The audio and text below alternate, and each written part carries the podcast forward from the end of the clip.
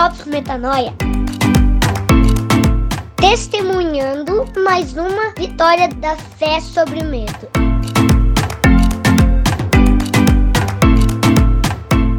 E aí, galera, graça e paz, é Rodrigo Marcel por aqui em mais um episódio do Drops Metanoia, esse o 51 estamos chegando já aos 52, comemorativo de um ano de Drops, Graças a Deus, Mariana Moraes e eu aqui alternadamente, toda semana com você, toda quinta-feira, para expandir a mente, mas acima de tudo combater uma mentira tóxica, um pensamento tóxico que repetidas vezes pode se tornar uma fortaleza na sua mente. A gente faz isso derrubando todo o argumento. Ele se levanta contra o conhecimento de Deus, né? E a gente leva cativo todo o pensamento, tornando ele obediente a Cristo. Hoje a gente vai falar sobre um pensamento é, e ver se ele faz sentido de fato. Será que quando você diz eu quero alguém de Deus para ser seu cônjuge, será que é isso mesmo que você quer? Hoje a gente vai conversar um pouquinho sobre isso. E quando eu falo eu quero alguém de Deus, é eu quero um homem de Deus, eu quero uma mulher de Deus, eu quero alguém espiritual para caminhar comigo, eu quero uma pessoa que tem o um coração em Deus. Cara, será que você realmente quer isso? Eu costumo receber muitos pedidos de amigas e amigos dizendo: Cara, você conhece tanta gente do reino, você já cruzou com tantas pessoas, você não quer me apresentar, não? Aí, um homem do reino para eu namorar, uma mulher do reino para eu namorar. E aí eu, eu sempre faço essa conversa que eu vou ter com vocês hoje aqui, eu sempre faço com essas pessoas que me perguntam isso. E basicamente é o seguinte: qual é a referência de homem de Deus na Bíblia? Quem que é o homem de Deus mais assim, mais próximo de referência segura de um homem de Deus mesmo. Eu creio que é o próprio Cristo. Ele é o homem pleno. É o homem que chegou na sua máxima maturidade, né? É o homem que alcançou a plenitude do conhecimento de Deus e ele veio aqui repartir isso com a gente. Logo, a pergunta quando você diz assim, eu quero alguém de Deus para me relacionar, você está falando sobre querer alguém que seja Cristo, certo? Alguém que seja um homem de Deus, alguém que seja uma mulher de Deus é alguém que seja Cristo, ok? Agora, se a gente considerar que o homem e a mulher de Deus é Cristo, a gente também tem que lembrar um pouco de algumas características de Cristo é, que os evangelhos traz para gente e que podem muitas vezes confrontar esse nosso querer. A primeira delas é que Cristo é aquele que, mesmo sendo filho do homem, mesmo sendo filho de Deus, né, como homem ele não tinha onde reclinar a cabeça. E aí eu te pergunto, será que você quer alguém? Será que você quer caminhar com alguém, né, lado a lado aí, quer se, se relacionar afetivamente com uma pessoa que não tem onde reclinar a cabeça? Pois é, Jesus não tinha onde reclinar a cabeça. E por que, que ele não tinha? Não é porque ele era pobre, né? não é porque ele era escasso, não é porque ele era alguém que não foi beneficiado pelo sistema econômico. Não, foi uma escolha de Jesus não ter onde reclinar a cabeça. Porque uma vez que ele não tem onde reclinar a cabeça, ele consegue ficar leve para ser enviado pelo Espírito de um lugar para o outro. Tanto que ele fala isso ali em João 3, quando ele conversa com Nicodemos, dizendo que aqueles que são nascidos de Deus, eles são como o vento, ninguém sabe de onde eles vêm nem para onde eles vão. Então, para que você seja levemente levado de um lado para o outro, é, nessa missão de Deus, nesse papel de ser um homem de Deus, uma mulher de Deus, então é, Jesus escolhe não ter onde reclinar a cabeça, certo? E tem aquela frase né, que diz, né, que quem casa quer casa. Será que você quer casar mesmo com um homem de Deus? Pois é. A outra característica de Jesus é que ele andava com gente esquisita. Jesus andava com prostituta, com ladrão, com bêbados, né? com pessoas de má fama, com ladrões, com cobradores de impostos, com gente corrupta. Né? Eram pessoas que Jesus escolhia para estar junto.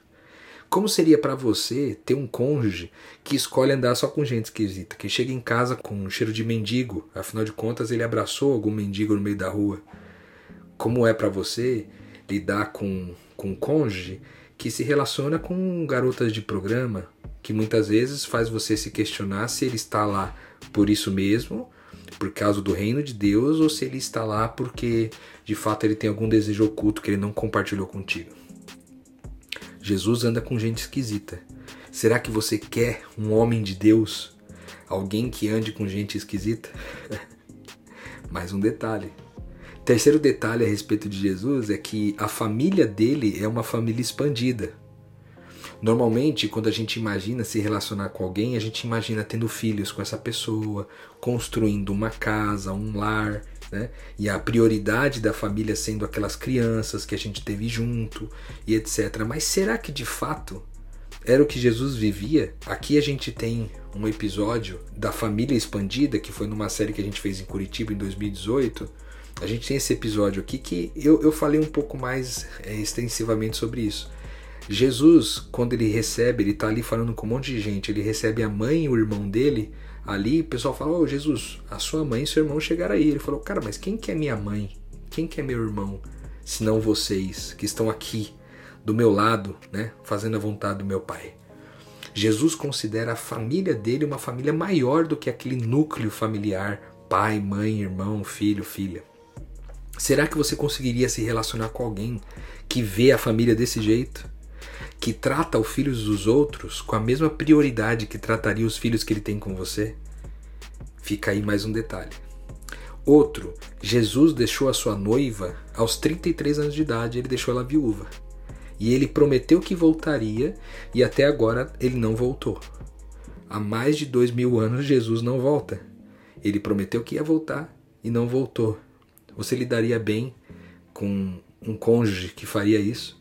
Prometer que ia voltar de uma viagem missionária e não voltar mais. é um detalhe importante.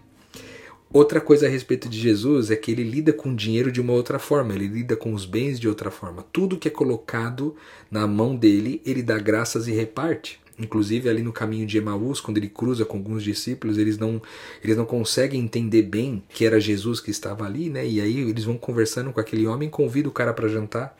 E ali, quando eles estão jantando, Jesus pega o pão, dá graças e reparte. E aí eles descobrem que é Jesus que está ali. Porque a característica máxima de Jesus era de um homem com um coração grato que repartia. A minha pergunta é: será que você daria conta de se relacionar com alguém que tudo que cai na mão dele ele dá graças e reparte? Ou você ia querer construir um relacionamento com alguém, ter uma poupança recheada, investimentos e disponibilidade para sempre né, poder construir algo maior, uma casa maior, fazer uma viagem maior, pagar a melhor escola para os seus filhos e tudo mais disso e não ser possível porque seu marido está sempre repartindo aquilo que está ali. Talvez ao falar sobre tudo isso você esteja se perguntando, mas isso torna a conversa um pouco feminina demais, no sentido de que você está falando de Jesus como uma pessoa masculina, né? Mas o mesmo vale para uma pessoa feminina. Eu me lembro de uma história de uma mulher chamada Cat Davis, que com 18 anos ela foi para um outro país na África e ela começou a desenvolver um ministério ali e ela ia para uma viagem assim dessas missões de curto prazo e ela acabou decidindo ficar de vez. Então ela voltou para os Estados Unidos, pegou suas coisas e voltou para a África. E ali ela adotou, com 18 anos de idade, ela adotou 13 crianças. Aí eu te pergunto, será que você se escolheria se casar com uma mulher que já adotou aos 18 anos de idade 13 crianças, 13 filhos? Será que você toparia esse relacionamento? Essa mulher escolheu não ter onde reclinar a cabeça direito. Ela escolheu andar com gente esquisita. Ela escolheu tornar a família dela maior do que a família de núcleo sanguíneo dela. Ela prometeu para a família que voltaria um dia, né, para os Estados Unidos de onde ela veio, mas ela permaneceu na África. E tudo que ela recebia nesse processo, ela dava graças e repartia com aquela comunidade ali é, na África. Eu te pergunto, você se casaria com essa pessoa? Você se casaria com uma mulher de Deus? Você de fato se casaria com Cristo? Essa é a pergunta que eu deixo para você nesse episódio. Você se casaria com Cristo? Então você se casaria com um homem, com uma mulher de Deus. Agora, caso contrário, se o que você espera é um homem, uma mulher religioso, um homem, uma mulher que te acompanhe na igreja, que vá com você na igreja todos os sábados, todos os domingos, que respeite os seus compromissos, a sua agenda de igreja, que crie os seus filhos com as mesmas perspectivas religiosas que você tem, então você não está buscando um homem e uma mulher de Deus. Você está buscando um homem e uma mulher religiosos, que não necessariamente serão homens e mulheres de Deus, certo? Então eu, eu fiz esse drops para fazer você refletir sobre isso. Será que você quer o que o que você quer mesmo é um homem e uma mulher de Deus ou você quer um homem e uma mulher religiosa? Para compactuar com a sua religiosidade. Então dorme com esse barulho aí. Afinal de contas, é, essa é mais uma vitória da fé sobre medo. Talvez desafiadora demais para absorver, mas é uma vitória da fé sobre medo. Te vejo na semana que vem em comemoração a um ano de Drops. Não deixe de estar com a gente. Até lá.